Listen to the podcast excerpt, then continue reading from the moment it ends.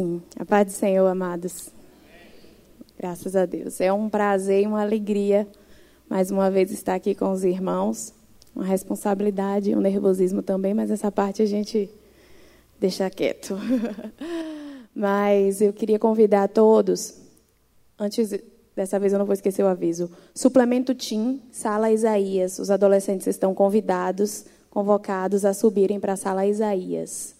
Já podem ir convidar os amados irmãos a abrirem a palavra do Senhor no livro de Gênesis, no capítulo 49.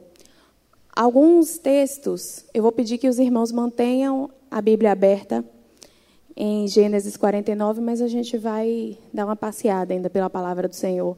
Mas mantenham em Gênesis 49. Alguns textos serão projetados aqui. Quem tiver dificuldade de abrir pode acompanhar. Essa manhã, durante toda a semana, quando pastor Jadson me ligou e me incumbiu dessa responsabilidade, o Senhor veio incomodando a minha alma no sentido de que essa manhã é uma manhã de conversa. Conversa entre pai e filhos. E conversa de pai com filho sempre dá um friozinho na barriga, né? Eu me lembro da, minha, da época que eu era só filha, que eu não era mãe, quando meu pai dizia: Vou conversar com você, Eita, que borbulhava a barriga aqui, né? O que será que vem dessa conversa? Mas eu lembro também que, passado esse primeiro instante de nervosismo e de ansiedade, na maioria das vezes porque tinha culpa no cartório, né? Aí a gente já ficava: será que ele descobriu o que eu fiz? Será que a professora chamou ele e contou tudo que eu aprontei na escola? Será que algum vizinho me viu aprontando na rua? O que será que o meu pai descobriu?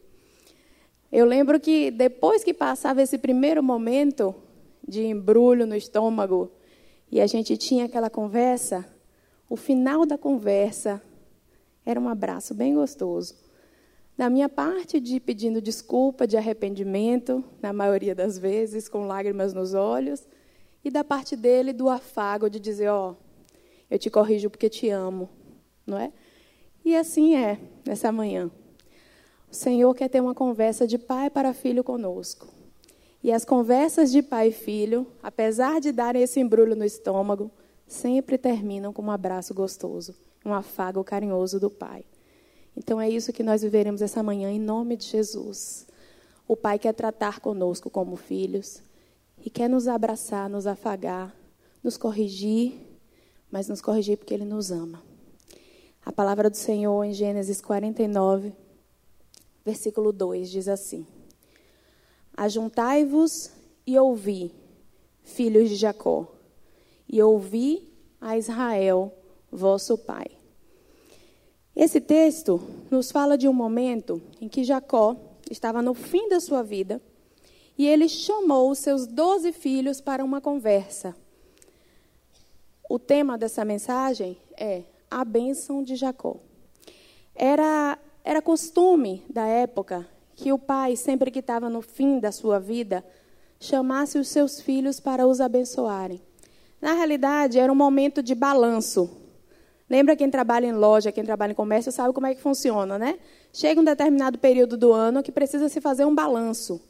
Baixa-se as portas, vamos ver tudo que a gente tem de estoque, aquilo que precisa sair, aquilo que ainda não saiu, e vamos fazer um balanço da loja. Não é assim que funciona no comércio? Era assim também, mas um balanço da vida dos filhos. O pai chamava os filhos e fazia um balanço de tudo que tinha acontecido até ali. E dava-lhes a oportunidade de mudar o rumo da sua história ou de permanecerem como estavam se eles estivessem agradando ao pai.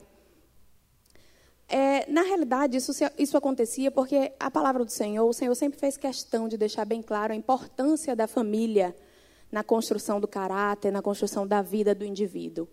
E desde, desde Adão e Eva, a gente consegue observar a figura patriarcal, a referência do pai como sendo cabeça da família, num contexto bem de uma responsabilidade muito grande. E a bênção do, do pai para com os filhos eh, tinha uma importância tão grande na vida deles que era como um recado do Senhor, uma profecia. Eles tomavam para si como uma profecia. E tudo isso acontecia porque o pai, ele, além da, de tomar para si a responsabilidade para com o filho, desde o nascimento do filho, ele criava, cria ainda várias expectativas com relação à vida e ao desenvolvimento daquele filho. Eu lembro que há cerca de oito anos atrás, eu, eu preguei essa mensagem numa reunião de jovens. E essa mensagem me falou muito quando o Senhor me deu, me, me tocou muito, porque foi um tratar do Senhor para comigo como filha. Na época eu não era mãe. E mesmo assim eu entendi o projeto, entendi todo o sentido do cuidado do pai para com o filho. Dessa vez, foi a primeira vez que o Senhor me fez lembrar dessa mensagem agora eu já sou mãe. Então, eu consegui enxergar e entender esse cuidado de uma maneira bem diferente. Porque quem é pai e quem é mãe sabe que por mais que a gente chegue para alguém e fale, ó, oh, amor de pai, amor de mãe é uma coisa que não dá para explicar. A pessoa pode até ter uma ideia, mas ela só sabe, só sente mesmo quando tem um filho, não é assim? Por mais que minha mãe me falava, ah, você vai saber como é ser mãe, é um amor, eu imaginava, ah, tá bom, é um amor, é um amor, é um amor. Mas depois que meus filhos nasceram, eu comecei a compreender a responsabilidade, a expectativa de um pai, de uma mãe para com o filho. Tudo isso baseado e pautado num amor superlativo, incomensurável. E olhe que esse amor que eu tenho pelos meus filhos é limitado pela minha natureza humana. O do Senhor não. O Senhor não tem natureza humana, ele é Deus. Então esse amor é um amor que excede o meu compreender e o seu. É um amor que, por mais que eu me esforce para comparar o meu amor com os meus filhos, não, não, não é possível. Não é possível. Porque ele me amou, mesmo eu sendo adotada, não tendo direito, me amou a ponto de dar o seu filho legítimo para que eu tivesse vida. Meu irmão conta uma experiência que ele viveu que marcou muito, muito, muito. Eu sempre me lembro dessa experiência. Meu irmão é advogado. E ele disse que quando ele foi receber a carteirinha da OAB, ou o presidente da OAB da, da Bahia foi dar umas palavras, tal, tal, tal, tal, tal, e ele falou uma frase, e na hora as pessoas aplaudiram, mas que meu irmão viajou na palavra. O presidente da OAB disse assim: advogar é a arte de apaixonar-se pelas causas dos outros. E na mesma hora, meu irmão se lembrou do Senhor Jesus, que é o nosso advogado, porque se apaixonou pela minha causa e pela sua. E se você parar para pensar nessa paixão, você consegue imaginar que tudo tem que haver um motivo, uma motivação. E aquilo que nos motiva a buscar o Senhor Jesus, a vir de encontro a Ele, a vir ao encontro dele, desculpe, a procurar o Senhor Jesus, na maioria das vezes é as frustrações que esse mundo nos causa, as feridas, as dores. A gente vem do lamaçal do pecado desesperado por uma válvula de escape, plenamente aceitável. Mas o que motiva um Deus que não deixaria de ser Deus, a descer da sua glória, se fazer homem, susceptível a todo tipo de dores, morrer numa morte de cruz, ser humilhado, ser, apanhar por mim, senão o amor. O que motiva ele apaixonar-se pela minha causa, senão o amor. Então, é esse amor de pai que o pai tem para conosco. Como eu falei para vocês, o pai a figura patriarcal, ela tem para com o filho responsabilidades e expectativas. Desde o momento que a gente recebe a notícia, né? Estou grávida, faz o teste de farmácia, faz o, o exame de sangue.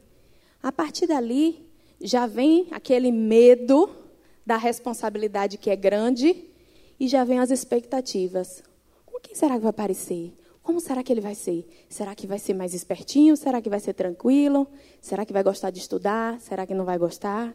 Será que vai querer ser advogado, como tio? Será que vai querer ser médico, como mamãe?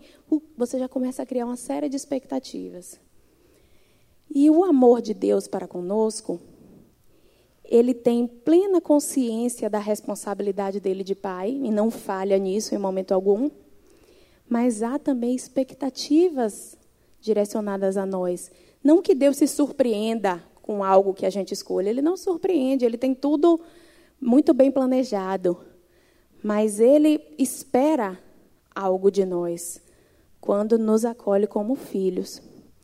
E tudo, tudo que diz respeito na construção da vida de um filho, do que depende do pai, desde a escolha do nome, até os princípios que o pai passa para o filho ao longo da vida, até os bens que ele ajunta, a herança que ele ajunta para os filhos, as orientações profissionais, meu filho, vá por aqui, faça um teste vocacional, não faça vestibular para isso, olha, você se encaixa melhor com isso.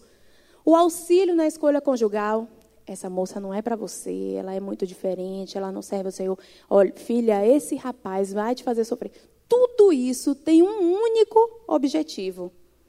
O pai, desde a hora que o filho nasce, ele tenta traçar um caminho seguro e evitar que o filho se perca. Assim também é o pai para conosco.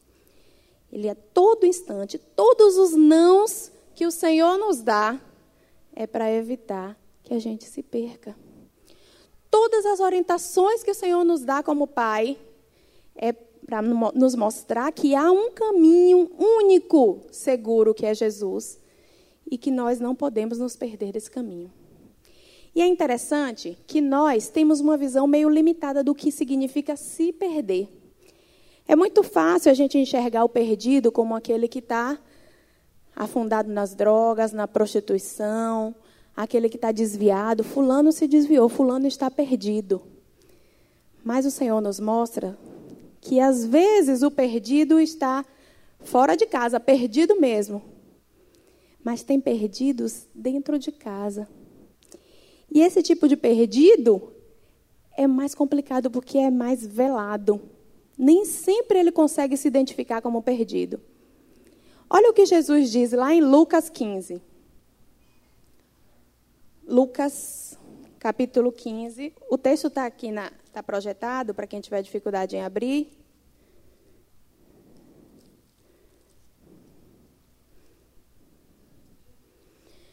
O capítulo 15 de Lucas, ele é muito interessante, porque ele, ele são três parábolas que, na realidade, querem dizer uma coisa só. É um recado só. Vamos entender por quê. Lucas 15, 1 e 2 diz assim: Aproximavam-se de Jesus todos os publicanos e pecadores para o ouvir. E murmuravam os fariseus e os escribas, dizendo: Este recebe pecadores e come com eles. Então, Jesus estava pregando, comendo, festejando, junto com publicanos e pecadores gentios, cobradores de, de impostos e os fariseus, na mesma hora recriminaram Jesus. Ah, este que se diz Deus conversa e come com os perdidos, porque os, os publicanos e pecadores eram os vistos como perdidos para eles. E aí o Senhor Jesus conta três parábolas para ver se eles entendem que na realidade não eram só os publicanos e pecadores que estavam perdidos. A primeira parábola, nós não vamos ler o texto todo, porque a gente ainda vai ler o texto lá de, de, de Gênesis. A primeira parábola fala da ovelha perdida. Essa ovelha, ela tinha, ela sabia que estava perdida, ela estava lá gemente, indefesa, ferida. E aí o pastor vai lá, pega ela, ela se, afastou do rebanho, o pastor vai lá, traz ela em seus braços gostoso e festeja por isso. A segunda parábola é da dracma perdida. Dracma não sabe de nada, é uma moeda. Ela estava perdida onde? Dentro de casa. Mas ela estava perdida. Mas ela, não, ela estava dentro de casa, não sabe de nada. Depois ele conta a parábola de dois filhos, que na realidade não eram um filho pródigo, eram os dois. Um pediu a sua herança e saiu de casa e se perdeu e tinha plena consciência de que estava perdido até o momento que ele disse: Eu vou voltar para a casa do meu pai.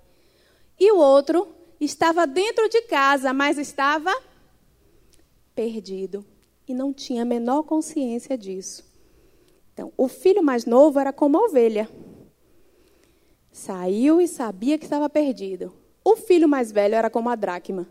Estava perdido dentro de casa e nem se dava conta disso o filho mais velho, ele não tem ideia de que ele está tão perdido quanto o outro. Se vocês forem ler o Lucas 15, no verso 12, fala que o mais novo pediu a herança, mas a fazenda foi dividida por eles. Todos dois receberam herança. Ele também recebeu a parte dele. Ele podia negar. Não, pai. Não aceito receber. Não. A palavra diz: a herança, a fazenda foi dividida por eles. Ele recebeu a parte dele. Então, o pai estava morto para os dois. Ele não pediu, mas ele recebeu a herança. Então, era como se o pai tivesse morrido para ambos. Assim também eram aqueles grupos. Os pecadores e os publicanos estavam claramente perdidos fora de casa, como a ovelha e como o filho mais novo. Mas os fariseus era como a dracma e o filho mais velho. Estavam dentro de casa, mas também estavam perdidos e não tinham consciência disso. Reclamavam, reclamavam, assim como o filho mais velho, mas estavam perdidos dentro de casa. Interessante que essa parábola, a parábola do filho pródigo, ela não tem um fim claro. A gente não sabe como é que acaba. A gente não sabe o que, que o filho mais velho decidiu. Ele decidiu parar de reclamar e entrar para a festa? Ou ele decidiu ficar turrão do lado de fora reclamando? A gente não sabe. Cada um de nós tem a oportunidade de fazer a escolha e de mudar o rumo da nossa história depois de uma conversa com o pai.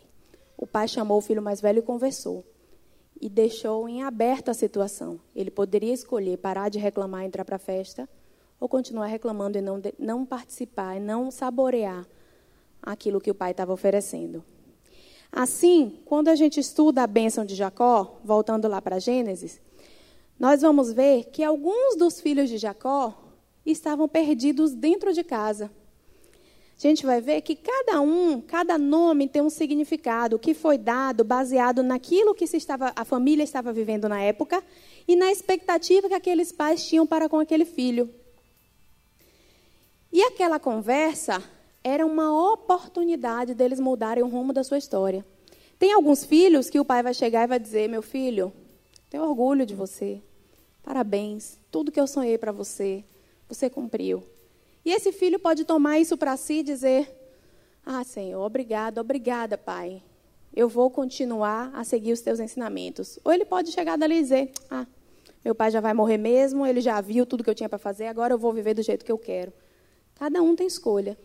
Ao mesmo tempo, os filhos que não estavam correspondendo com aquilo que o pai tinha de expectativa para com eles, tinham a oportunidade de mudar, de dizer: daquela palavra chegar, bater na consciência e dizer: Eu vou mudar a partir de hoje, eu quero ser tudo o que meu pai sonhou para mim. Ou então vai dizer assim: Ó, vou continuar nessa vida mesmo, sabendo que havia um juízo. Eu costumo dizer que o maior juízo de Deus para com o homem chama-se livre arbítrio. Nem Satanás tem o poder sobre você que você tem. Satanás não pode tirar a bênção de Deus da sua vida, mas você pode escolher não desfrutar dela. Satanás só toca aonde Deus deixa, mas a você Deus deu livre arbítrio. Então você pode escolher viver como filho e desfrutar daquilo que o pai sonhou para você ou não. Só você pode fazer isso. Deus na sua, nas suas imensas características fenomenais, uma delas é a gentileza. Deus ele é muito gentil. A palavra diz: Eis que estou à porta e bato. Bastava uma palavra dele para que todas as portas se abrissem, inclusive a do meu coração. Mas ele é gentil. E ele me deu liberdade para escolher abrir e deixar ele entrar e fazer morada ou deixar que ele permaneça do lado de fora, batendo a porta. Então, a conversa do pai para com o filho é uma oportunidade, um recado, uma profecia, mas uma oportunidade de mudar o rumo da nossa história. Assim o Pai quer fazer conosco. Numa conversa, Ele quer nos dizer qual é a sua expectativa para conosco. E o que é que nós temos sido? Temos correspondido à expectativa do Pai? Falta alguns ajustes. Estamos perdidos fora de casa, completamente perdidos. Ou às vezes estamos perdidos dentro de casa e nem nos demos conta disso. Assim como na parábola, o final você escolhe. Ou continua reclamando, ou entra para a festa. Hoje é o dia de tratamento. O pai, ele quer tratar com os filhos. Uma conversa finalizada com um abraço. Se deixe ser tratado. Aproveite essa oportunidade e mude o rumo da sua história. Como diz o pastor Jadson, aqui foi só a introdução. A gente vai começar a pregar agora. Ele gosta de brincar assim, fica todo mundo meio assustado, né? Principalmente quando já está perto de 11. Mas eu acho que ainda não está. Vamos voltar lá para Gênesis. Cada filho, o pai fez questão de deixar, de dizer, fazer o balanço da vida dele, o que tinha sido até agora, e o que, que ia acontecer caso eles não mudassem, não se arrependessem, não resolvessem mudar. O primeiro filho. Deixa eu ver, o meu não está passando aqui. É Ruben, o filho mais velho. O nome Ruben significa eis um filho. É uma exclamação. Imaginem a expectativa dos pais que, ao nascerem um filho, colocam esse nome. Ruben, eis um filho. Uma expressão de alegria, de gratidão pelo filho homem e da certeza de que aquele filho homem ia cumprir com o seu papel de primogênito. Mas aí olha o que, que o pai diz para ele. Rubem, tu és meu primogênito. É o versículo 3 e 4 do capítulo 49. Minha força e o princípio do meu vigor. O mais excelente em alteza e o mais excelente em poder. Impetuoso como a água. Não serás mais o excelente Porquanto subiste ao leito de teu pai, então o contaminaste. Subiu à minha cama. Rubem tinha todas as ferramentas na mão para ser o cabeça da família no lugar de Jacó quando Jacó morresse. Mas ele se deixou contaminar pelo pecado, pela sua vontade. A sua vontade foi divergente da vontade do pai. E sempre que isso acontece, há um problema enorme nós precisamos alinhar os nossos desejos e a nossa vontade ao desejo e à vontade do nosso Pai. Na última vez que eu preguei aqui na quarta-feira, eu falei para vocês de uma oração que um dia eu ouvi da pastora Geisa e que marcou muito e eu repito não como uma reza, mas eu tomei para mim aquela oração e eu repito nas minhas orações. Uma vez eu ouvi ela orar assim dizendo: "Senhor, me dá prazer nas coisas que o Senhor tem prazer e me dá nojo pelas coisas que o Senhor tem nojo". Essa deve ser a nossa oração todos os dias, porque isso é alinhar a sua vontade à vontade do Pai. Sabe do que, no sentido espiritual, a gente pode trazer isso, essa experiência de Rubem? Às vezes, tem gente da igreja que é inconstante. Tem tudo para ser um bom servo. Participa de todos os cursos que a igreja oferece, conhece a palavra, já fez IBGA duas vezes, sabe tudo de trás para frente mas ele é inconstante. Uma hora ele está na bênção, outra hora ele está afundado no pecado. É o crente que até sabe o valor do evangelho, mas ele não vigia. Então, qualquer tempestadezinha, ó, faz cair a casa que é edificada na areia, não é edificada na rocha. O ladrão vem sem ele perceber e leva. Lembra? A gente precisa construir aliança com Deus firmada em nosso coração, porque ladrão não rouba e traça não corrói. Isso precisa estar bem claro na nossa mente. Quando a gente se aliancia com o Pai, quando a gente firma um compromisso com Ele, isso precisa estar muito bem guardado. Provérbios diz de todas as coisas, guarda o teu coração, porque é nele que está a tua aliança, o teu compromisso. Então, precisa nós precisamos ser constantes na presença do Senhor. Precisamos utilizar aquilo que a gente tem de conhecimento. Rubem desperdiçou aquilo que ele tinha, que era a primogenitura, por conta de uma vontade, de um pecado, de um desejo carnal. E nós precisamos ter o nosso compromisso com Deus guardados no nosso coração e firmados, para que a nossa vontade, o nosso desejo esteja em concordância com a vontade e o desejo do Pai. Senão a gente põe tudo a perder como Rubem fez. A segunda bênção, o Senhor dá em conjunto, o Jacó dá em conjunto. A Simeão e Levi juntos, eles eram filhos da mesma mãe e do mesmo pai. E Jacó teve filho com quatro mulheres, não é? Com Leia, com Raquel e com as suas servas. Então, alguns filhos são, são irmãos só por parte de pai. Simeão e Levi são irmãos por pai, pai e mãe. E eles fizeram, eles tinham mais ou menos o mesmo perfil de violência que a gente vai ver. Simeão significa ouvindo. E Levi significa unido. Lembra que eu falei? Todo nome era dado de acordo com o momento em que a família estava vivendo e com a expectativa que aqueles pais tinham em relação, em relação ao filho. Então você vê a responsabilidade que eles tinham ao receber esse nome. Mas olha o que Jacó fala para eles, no versículo 5 e 7. Simeão e Levi são irmãos, as suas espadas são instrumentos de violência. No seu secreto conselho, não entre minha alma, com a sua congregação, minha glória não se ajunte. Porque no seu furor mataram homens, e na sua teima arrebataram bois. Maldito seja o seu furor, pois era forte, e a sua ira, pois era dura. Eu os dividirei em Jacó e os espalharei em Israel. Aquilo que era para ser, ser unido, agora vai ser dividido por conta de uma postura impetuosa. Então, isso traz para nós uma característica do, às vezes, do crente que é nervoso, impulsivo, impetuoso, perde o controle com facilidade. Ele pode até viver muitas experiências, pode ser forte, assim como Simeão e Levi eram. Mas o seu temperamento anula tudo aquilo que o Espírito Santo está realizando através de sua vida. Sabe por quê? Ele não consegue nem evangelizar, porque o seu testemunho às vezes escandaliza o visitante por conta da sua impulsividade. Ele não tem domínio próprio, que é fruto do Espírito Santo. E o pastor sempre brinca, né, do crente Gabriela. Eu nasci assim, vou morrer assim. Eu sou sanguíneo. Eu sou sanguíneo, então eu vou ser assim a vida toda. Não precisa ser assim. O Pai te dá a oportunidade de mudança.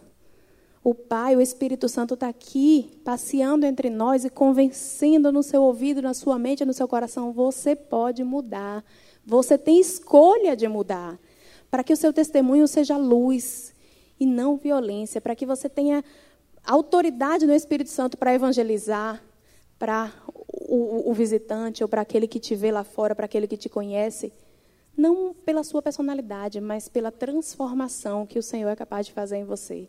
Não importa o que você tenha sido até agora, não importa que você tenha sido sanguíneo até hoje, mas se você aproveita essa oportunidade e muda hoje, amanhã, depois de amanhã, com o passar dos dias, você pode chegar para quem te viu ser impulsivo e sanguíneo a vida toda e chegar a dizer: ó, o Espírito Santo me mudou, me transformou e Ele é capaz de fazer isso por você também. Então, era essa oportunidade que o pai estava dando para Simeão e Levi, de mudar, eles poderiam escolher sim ou não. Judá, Judá, eu, eu chego a me emocionar com a bênção de Judá. Porque Judá é como nós. Pecador. Pobre, miserável. Aprontou também.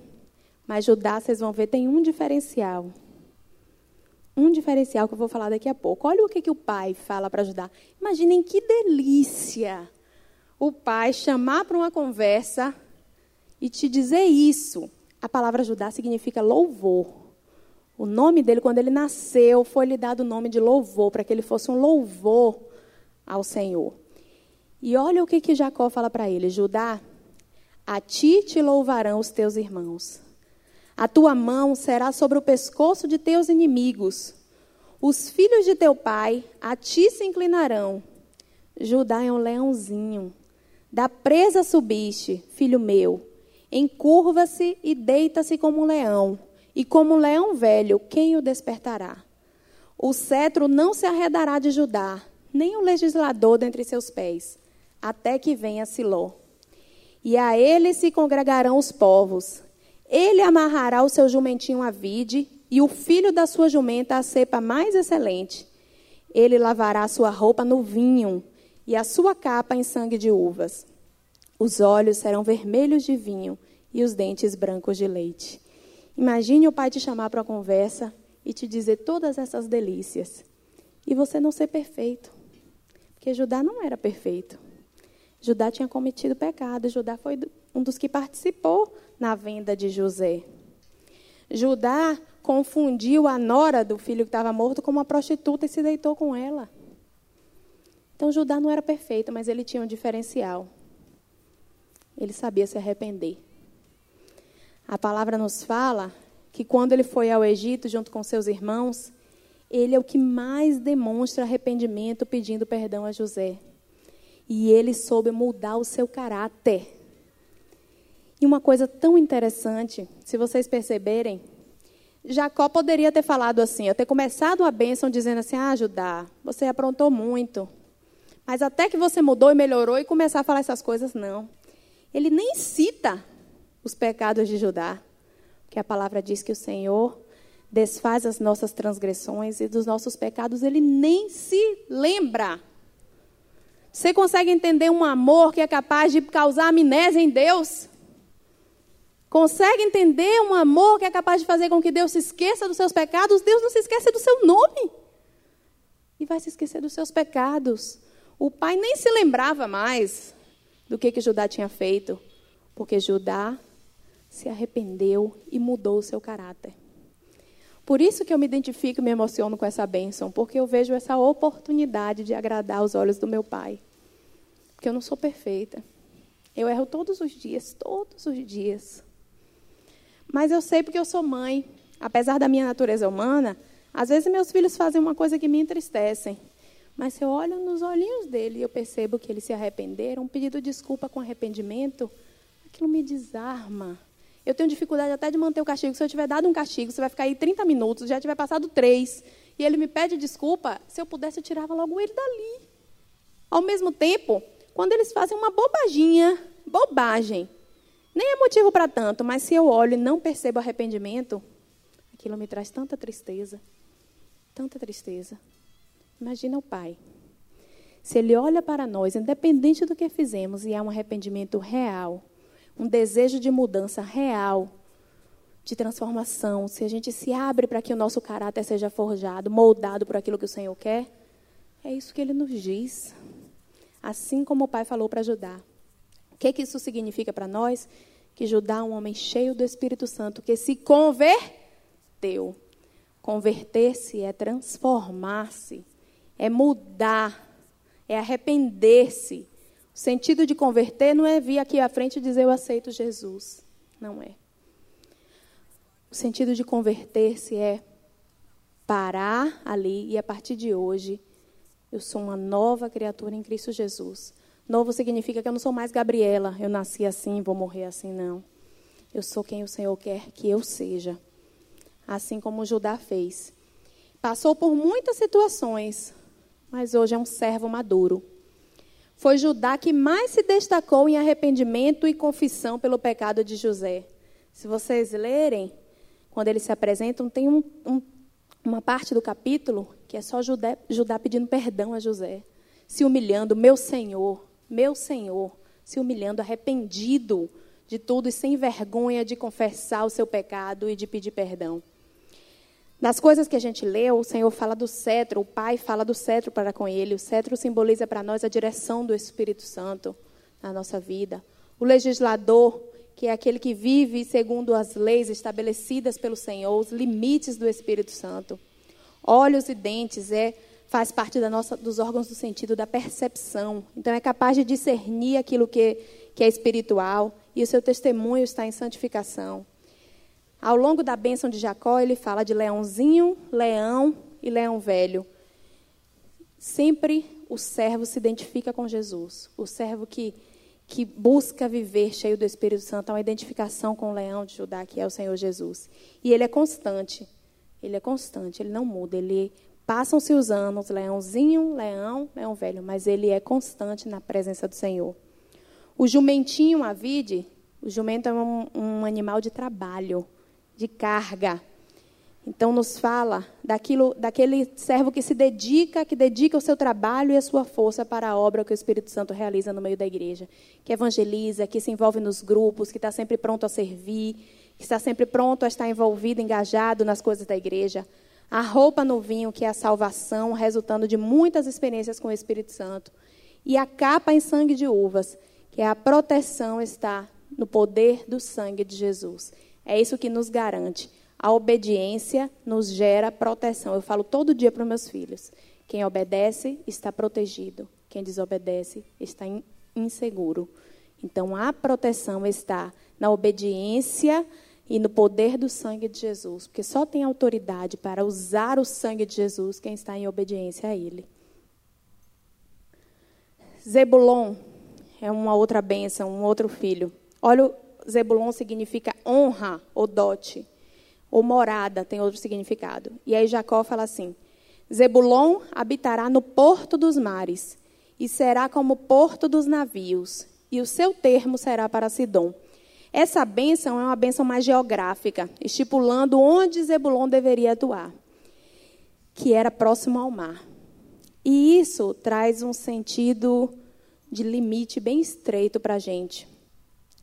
Por estar perto do mar, muitas vezes o Senhor chama um servo para ser evangelista, por exemplo. E é uma bênção. É o ofício que os anjos queriam para si evangelizar, sair para falar do amor de Deus. Mas isso exige do servo uma disciplina e uma intimidade com Deus, porque está perto do mar, está perto do pecador e não se contaminar com o pecado. Não pode se deixar influenciar por estar perto demais. Então, por estar perto do mar, deve cuidar para não absorver os costumes mundanos. A história diz que a tribo de Zebulon enriqueceu por conta do comércio com o mar. Então, sua riqueza, às vezes, está ligada ao mar, ao mundo. Então, tem grande facilidade de absorver o mundanismo. Por isso que é necessário vigiar. Às vezes, o Senhor nos dá uma responsabilidade estratégica, nos chama para evangelizar, para ir nos prostíbulos, para ir na, na Cracolândia. Mas a gente não pode se deixar contaminar. Lembra sempre, alinhar o meu desejo e a minha vontade ao desejo e à vontade do Pai. Ter prazer naquilo que o Senhor tem prazer e sentir nojo daquilo que o Senhor tem nojo. Deve aproveitar sua localização para evangelizar. O seu perfil, a sua personalidade é de evangelista, aproveita, ganha vidas para o Senhor. Atentando sempre aos limites. Deve envolver-se com o pecador, mas em momento algum envolver-se com o pecado. Então, esse foi a bênção para Zebulon, e no sentido espiritual, a gente pode trazer como ensinamento para nós, neste sentido. Quando nós somos chamados a evangelizar, o nosso foco é a alma perdida, é o pecador, mas nós precisamos estar em concordância com a vontade do Pai para não nos sentirmos atraídos pelo pecado. Issacar. Issacar significa recompensa, galardão, e o versículo 14 e 15 diz assim, que foi a bênção de Jacó para com ele. Issacar é jumento de ossos fortes. Ó o jumento de novo, animal de trabalho. Deitado entre dois fardos. E viu ele que o descanso era bom, e que a terra era deliciosa, e abaixou seu ombro para acarretar, e serviu debaixo de tributo o seu nome significava recompensa, galardão. E a palavra diz que quem é que é digno de galardão e recompensa? Quem? Quem é que é digno de galardão e recompensa? Quem trabalha. O trabalhador é digno do seu galardão, da sua recompensa. Mas Issacar era preguiçoso. Então ele não correspondeu em nada aquilo que o pai fez, tinha de expectativa para com ele. Acomodado. E às vezes tem um bocado de crente no nosso meio assim. Forte para o trabalho, mas é acomodado no que diz respeito a realizar a obra. Às vezes o Senhor chama, bate a porta do coração, chama, aparecem oportunidades para se envolver no trabalho com a palavra, mas o comodismo e a preguiça são mais fortes. Tem tudo para realizar a obra, mas está sempre, ó, indisponível. O pastor liga, Pode me ajudar nisso aqui? O evangelista liga, o líder da célula liga. Vamos fazer uma visita? Hoje eu não posso, amanhã eu também não posso. Tal dia eu tenho tal compromisso. Hoje não dá. Trabalhei o final de semana todo. Isso não agrada o coração do Pai. O comodismo não agrada, porque quem ganha galardão e recompensa é aquele que trabalha. Então não adianta querer esperar recompensa na eternidade ou nesta vida se é acomodado se não se dispõe a realizar a obra e o serviço para com o Pai. Ele nunca aceita que alguém trabalhe menos do que ele. Às vezes a gente se comporta assim, né? Ah, estou trabalhando demais, já tenho o meu trabalho, então a igreja eu vou só para receber. E não é esse tipo de filho que o pai quer. O pai quer filhos que amem o trabalho na sua obra. Desde Jesus, desde criancinha, ele dizia para Maria: Eu estou cuidando dos negócios de meu pai. Ele cresceu envolvido no trabalho com a obra. E é isso que o pai espera de nós também. Dan, a palavra Dan significa meu pai é juiz. Meu pai é juiz. E olha o que, que Jacó falou para ele: Dan julgará o seu povo como uma das tribos de Israel. Dan será serpente junto ao caminho, uma víbora junto à vereda, que morde os calcanhares do cavalo e faz cair o seu cavaleiro por detrás. A tua salvação espero, ó Senhor. Ele tomou para si a responsabilidade que era do pai. O seu nome significa meu pai é meu juiz, mas ele julga a todos de acordo com a sua opinião. E muitas vezes nós também nos comportamos assim. Temos a nossa opinião formada e julgamos o nosso irmão do lado. Vive falando mal dos outros, às vezes até pelas costas, na maioria das vezes, gerando fofoca no meio da igreja. Não consegue falar nada de construtivo sobre os irmãos. O Senhor espera a sua transformação. Não precisa ser Gabriela, às vezes a gente é criado assim. A gente é criado no meio de conversa, de vizinhança, desculpe, de vizinhança, de família, e a gente se acostuma a trazer isso para dentro da igreja. De julgar, de conversar, de achar que o irmão está errado, que a palavra é sempre para o irmão e não é para mim. Uma vez eu fui estudar sobre o ofício dos levitas. E aí eu fui ver todas as responsabilidades que os levitas tinham, porque a gente principalmente quem é envolvido com louvor, como eu desde pequenininha, a gente tem aquela mentalidade, né, de que ser levita é cantar, é tocar, é, ah, eu sou levita, porque eu canto e toco na igreja. E quando a gente vai estudar todas as responsabilidades que os levitas tinham no tabernáculo, no templo, essas responsabilidades são enormes. E teve uma coisa que me chamou tanta atenção, tanta atenção. Os, uma das responsabilidades dos levitas era construir cidades refúgio. Sabe o que são cidades refúgio?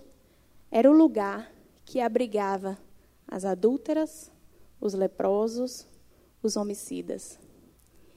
Imaginem o quanto um levita precisava exercitar a arte do não julgar. Como que você poderia construir cidade, administrar uma cidade refúgio, julgando e apontando? Não poderia. Então, quando o Senhor nos chama para ser levitas, não é só para cantar e tocar.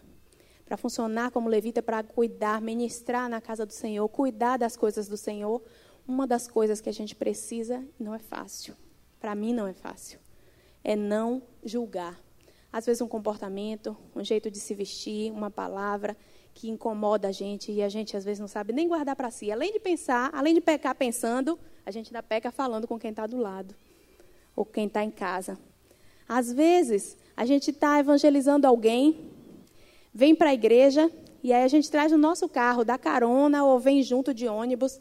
E aí, quando a gente está saindo da igreja, com esse alguém que a gente está evangelizando, a gente já comenta com ele uma coisa que a gente viu do irmão, ou do pastor, ou do líder. Você viu, meninos? Ali você já destrói tudo aquilo que você vinha construindo com tanto sacrifício no que diz respeito a levá-lo a viver uma experiência com Deus, porque a gente julgou um papel que não é nosso. Quem é o nosso juiz? É Deus. Quem é que vai separar joio de trigo? Deus. Não é nosso papel julgar. Nosso papel é amar. É amar. A gente não pode se comportar como Dan e tomar para si a responsabilidade de julgar e de apontar. A gente tem que se comportar como o chamado dos levitas, construir na igreja cidades refúgios, onde o pecador pode se aproximar da gente, sabe que vai encontrar um ponto de oração, um porto seguro, um alicerce que não julga e que vai levar as causas dele em oração ao Senhor. Eu estou pregando também para mim, tá, irmãos? Principalmente para mim. Não sou melhor do que ninguém. E por isso que essa palavra tanto me fala, porque o Pai trata comigo. Trata comigo essas coisas. Eu preciso mudar, eu preciso não julgar, eu preciso deixar de ser acomodada. eu preciso me dispor. É para mim também. Gade. Gade significa afortunado. E olha o que, que o pai fala para ele no versículo 19. Quanto a Gade, uma tropa o acometerá, mas ele a acometerá por fim. Sabe quem é Gade? Eu e você. Em nome de Jesus. Servos que passam por grandes lutas, mas vencem no Senhor. São os servos provados e aprovados. Sabem o que é sofrer por amor do Senhor, mas permanece fiel e no Senhor tem a sua vitória. Às vezes a gente conhece pessoas que eu mesmo já conheci. Eu sou profissional de saúde e eu escolhi trabalhar com saúde pública. E quando se escolhe trabalhar com saúde pública, se vive situações extremamente frustrantes, sabe? A gente vê coisas que a gente fica assim, a gente não pode resolver. E aquilo frustra a gente de uma maneira, angustia, e às vezes eu levo para casa e fico nervosa em casa e choro, às vezes ligo para meu marido, compra a cesta básica e traz, compra enxoval de criança e traz, porque é angustiante demais. E nessa minha vida de sete anos envolvida com saúde pública, eu já conheci umas pessoas que eu fico assim, meu Deus, parece que o Senhor escolheu fulana para sofrer. Não tem umas pessoas que você olha e pensa assim? Senhor, tem misericórdia fulano. Como é que pode uma pessoa sofrer tanto assim? Não é? Eu, eu sempre me deparo com algumas pessoas e, e eu penso assim, né? Eu fico, eu não questiono o Senhor, mas eu fico, Senhor, tem misericórdia e oro por aquela pessoa. Porque tem pessoas assim como o Gade. Mas essas pessoas, nós cremos que aquelas que estão no Senhor serão vitoriosas no Senhor. A sua recompensa, o seu galardão, vem da eternidade. E na eternidade é uma mansão, eu acho especial, mais perto da do Senhor. Eu sempre fico pensando assim, né? Para me consolar, eu disse, não é possível. Ah, o lugar onde ela vai morar na eternidade é mais perto de Deus. Tem que ser. Tem que haver uma recompensa para isso tudo, não é? Porque o Senhor é justo, o Senhor é amor e a justiça. Então, Gade fala disso, daqueles servos que são provados, mas que vencem no Senhor. Azer, Azer significa felicidade. E Jacó fala assim para ele no versículo 20: De Azer, o seu pão será gordo, e ele dará delícias reais. O pão nos fala espiritualmente da palavra. Então, aquele que tem prazer na palavra, que se aprofunda na palavra revelada, é cheio de grandes experiências com o Senhor e tem o que dar. Lembra dos discípulos, dos apóstolos lá na porta do templo Formosa? o aleijado pediu, pediu uma esmola e ele respondeu o quê? Eles responderam: Não tenho prata nem ouro, mas o que tenho, isso te dou. A gente só pode dar aquilo que a gente tem. Se você tem prazer na palavra, você tem sempre delícias reais para oferecer ao próximo. Se busca a palavra, se tem palavra revelada, da sua boca sempre sairá palavra de poder, palavra de alegria, de consolo, aquilo que vem da eternidade para o outro. Então, por isso nós precisamos ter sede da palavra e conhecer e dominar a palavra. Isso nos traz felicidade, assim como o nome de Assé significa felicidade. A nossa alegria está no Senhor, na força do Senhor, na força da Sua palavra. Naftali, o nome Naftali significa minha luta. E Jacó fala assim para ele, no, no versículo 21. Naftali é uma serva solta ele dá palavras formosas. Tem algumas versões que fala gazela solta, em outras versões fala corça. Os três são animais da mesma espécie. E a característica da gazela, da corça, da serva, é que ela é um animal extremamente rápido e ele é completamente dependente de água. Quando solta, para onde é que ela corre? Para as águas para as águas. Então, isso traz para nós que é o tipo do servo que tem compromisso com a obra. Que quando não é aprisionado pela religiosidade, pelo pecado, quando assume um compromisso com Deus e é liberto de tudo isso, o desejo dele é estar na presença do Senhor. É estar junto ao Espírito Santo, se enchendo, cheio do Espírito Santo, querendo mais e mais e mais o Senhor. Ele trabalha com amor e por gratidão ao Senhor. Mostra o seu testemunho, o seu amor pelas coisas do Senhor. A palavra dele é sobre as coisas da eternidade. Por isso ele dá palavras formosas, porque ele está junto ao Espírito, ele tem prazer no Espírito. É rápido em correr, a palavra diz. Assim como a corça anseia pelas águas. Se ela estiver presa, ela fica limitada, mas na hora que ela é solta, que ela é liberta, naquele, na hora que o crente é liberto do pecado, liberto da religiosidade que aprisiona tanto quanto o pecado, o desejo dele é estar perto das águas, é estar cheio do Espírito Santo, é conhecer a palavra. E aí, mais uma vez, como os apóstolos, ele tem o que oferecer. Ele tem palavras formosas para oferecer ao pecador, ao próximo, ao irmão da igreja. José. José é tipo do Senhor Jesus. José é o servo fiel. Olha o que, que o pai fala para ele. O nome José significa o aumentador. E olha o que, que Jacó fala para ele. José é um ramo frutífero. Ramo frutífero junto à fonte. Seus ramos correm sobre o muro. Os flecheiros lhe deram amargura e o flecharam e o odiaram. O seu arco, porém, susteve-se no forte, e os braços de suas mãos foram fortalecidos pelas mãos do valente de Jacó de onde é o pastor e a pedra de Israel. Pelo Deus de teu pai, o qual te ajudará, e pelo Todo-Poderoso, o qual te abençoará com bênçãos dos altos céus, com bênçãos do abismo que está embaixo, com bênçãos dos seios e da morte. As bênçãos de teu pai excederão as bênçãos de meus pais, até a extremidade dos outeiros eternos. Elas estarão sobre a cabeça de José e sobre o alto da cabeça do que foi separado de seus irmãos. José significa o aumentador.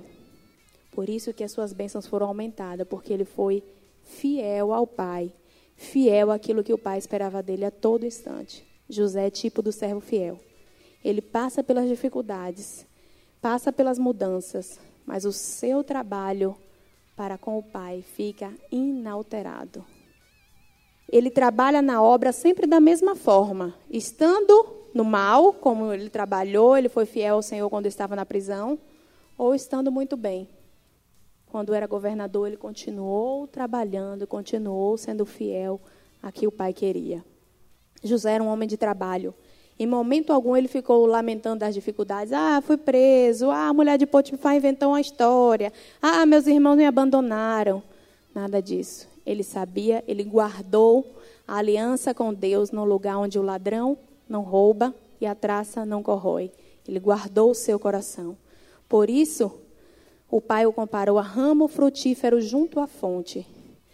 Nada o afasta da presença do Senhor. Por isso, há sempre frutos em sua vida. Mesmo nas lutas, mesmo preso, José dava frutos porque começou a interpretar o sonho do copeiro, do padeiro.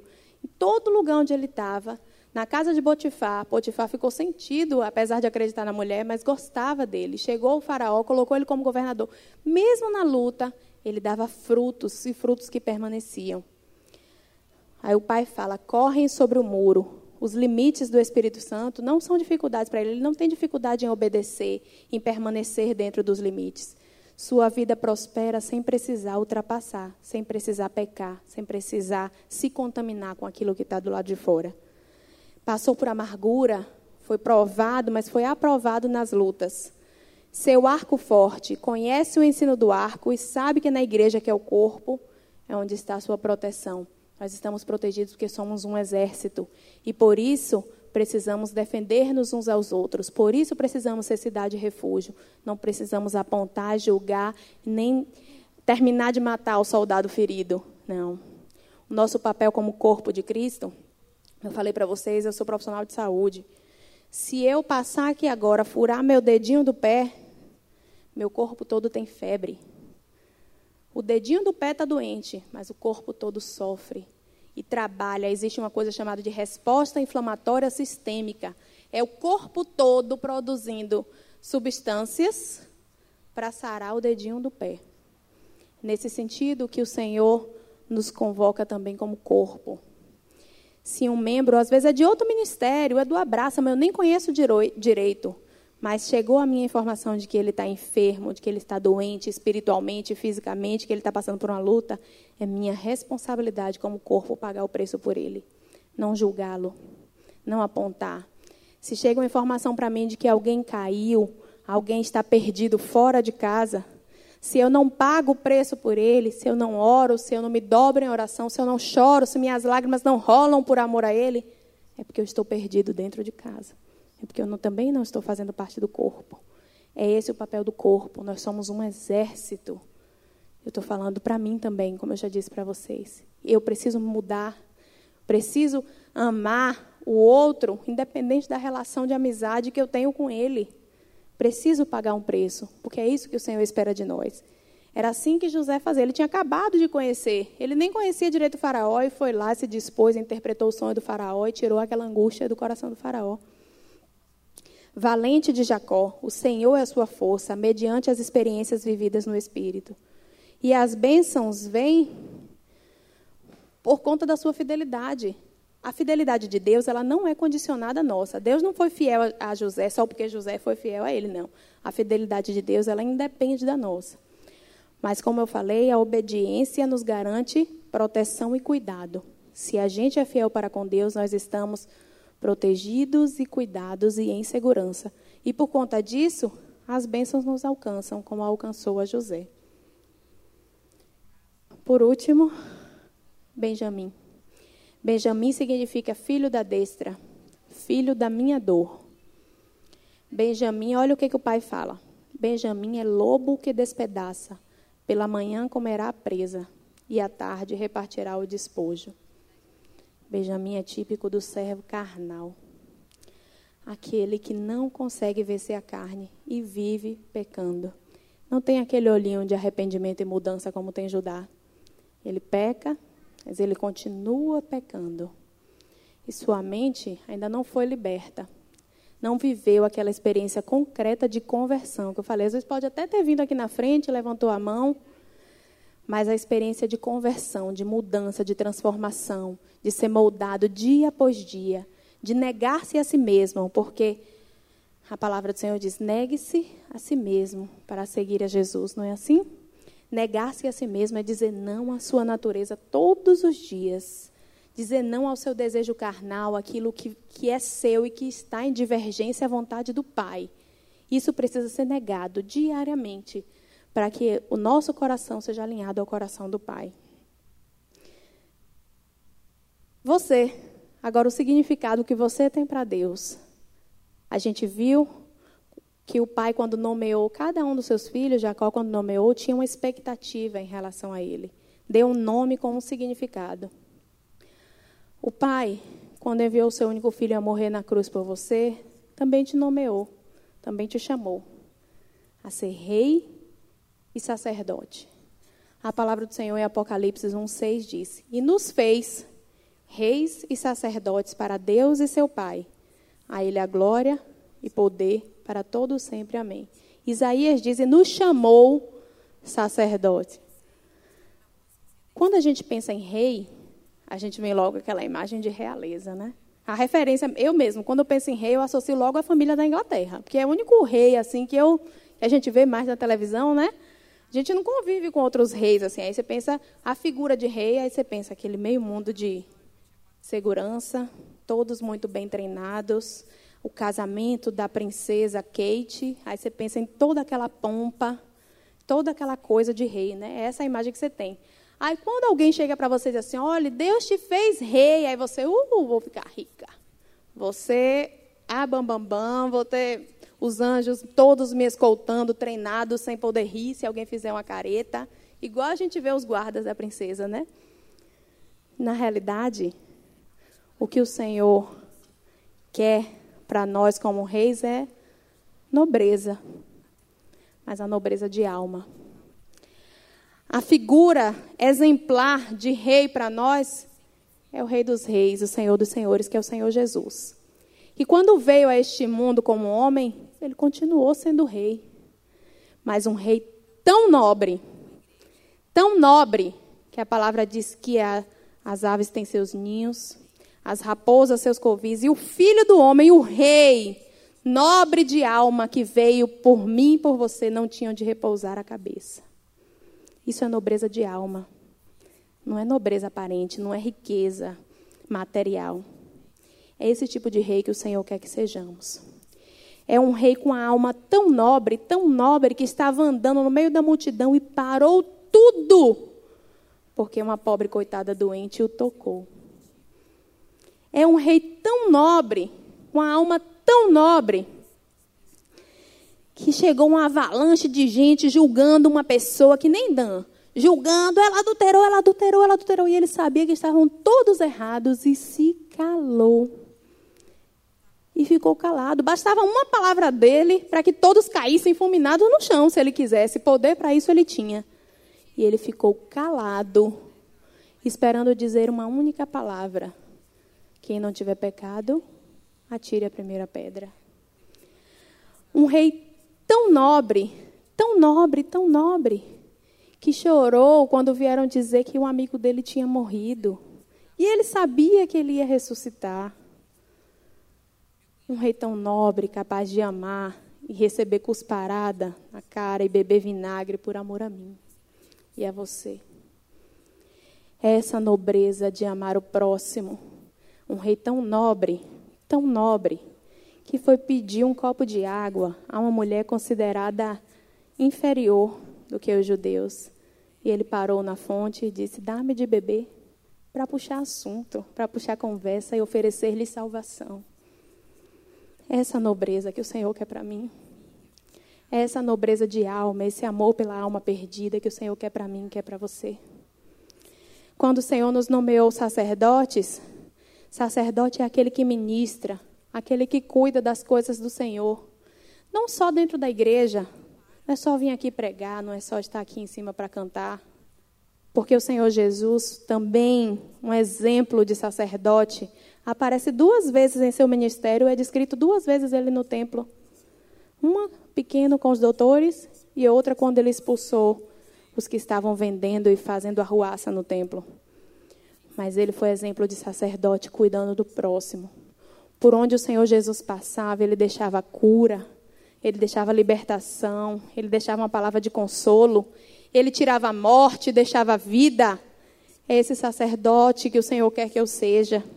Ele quer que eu seja uma bênção em todos os lugares onde eu chego.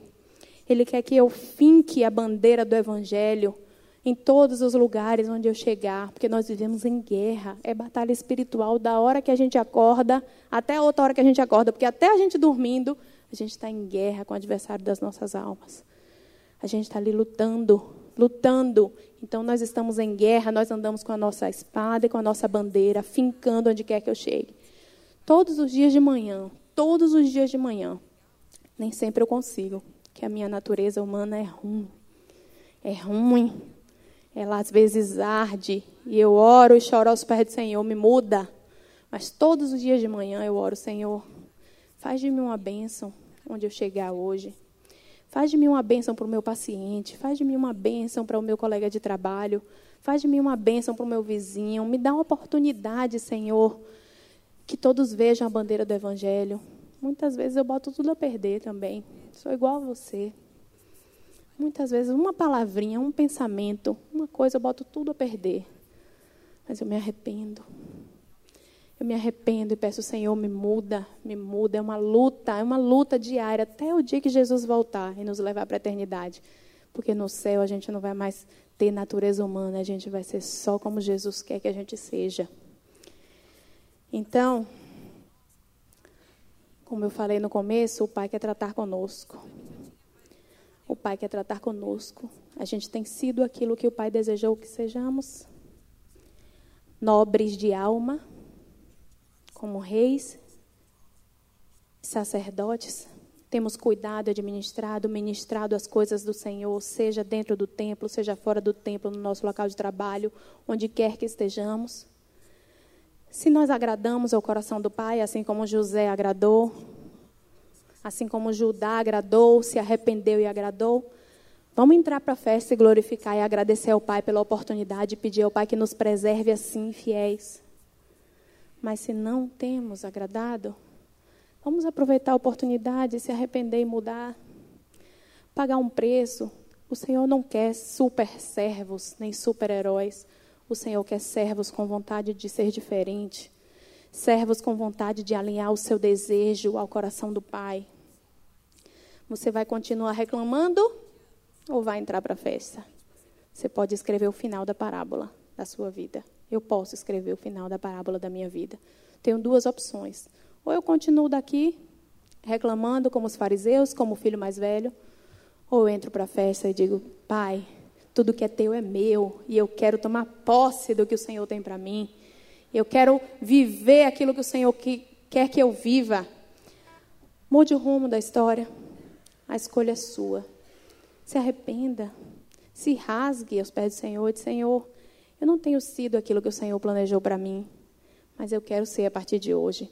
Ou se você tem correspondido, glorifique, festeje também. Louvado seja o nome do Senhor. Eu tenho conseguido, Senhor, eu tenho sido vitorioso porque o Senhor tem sido comigo. Mas o Senhor está nos dando uma oportunidade. Lembra do borbulho no estômago no começo da conversa com o Pai? Chegou a hora do abraço. Chegou a hora do abraço. Esse é o finzinho da conversa e o pai quer dar aquele abraço gostoso, desde que haja sinceridade de coração, arrependimento. E o pai vai, depois de tratar conosco, dizer: Ô oh, filhinha, estou aqui para te ajudar.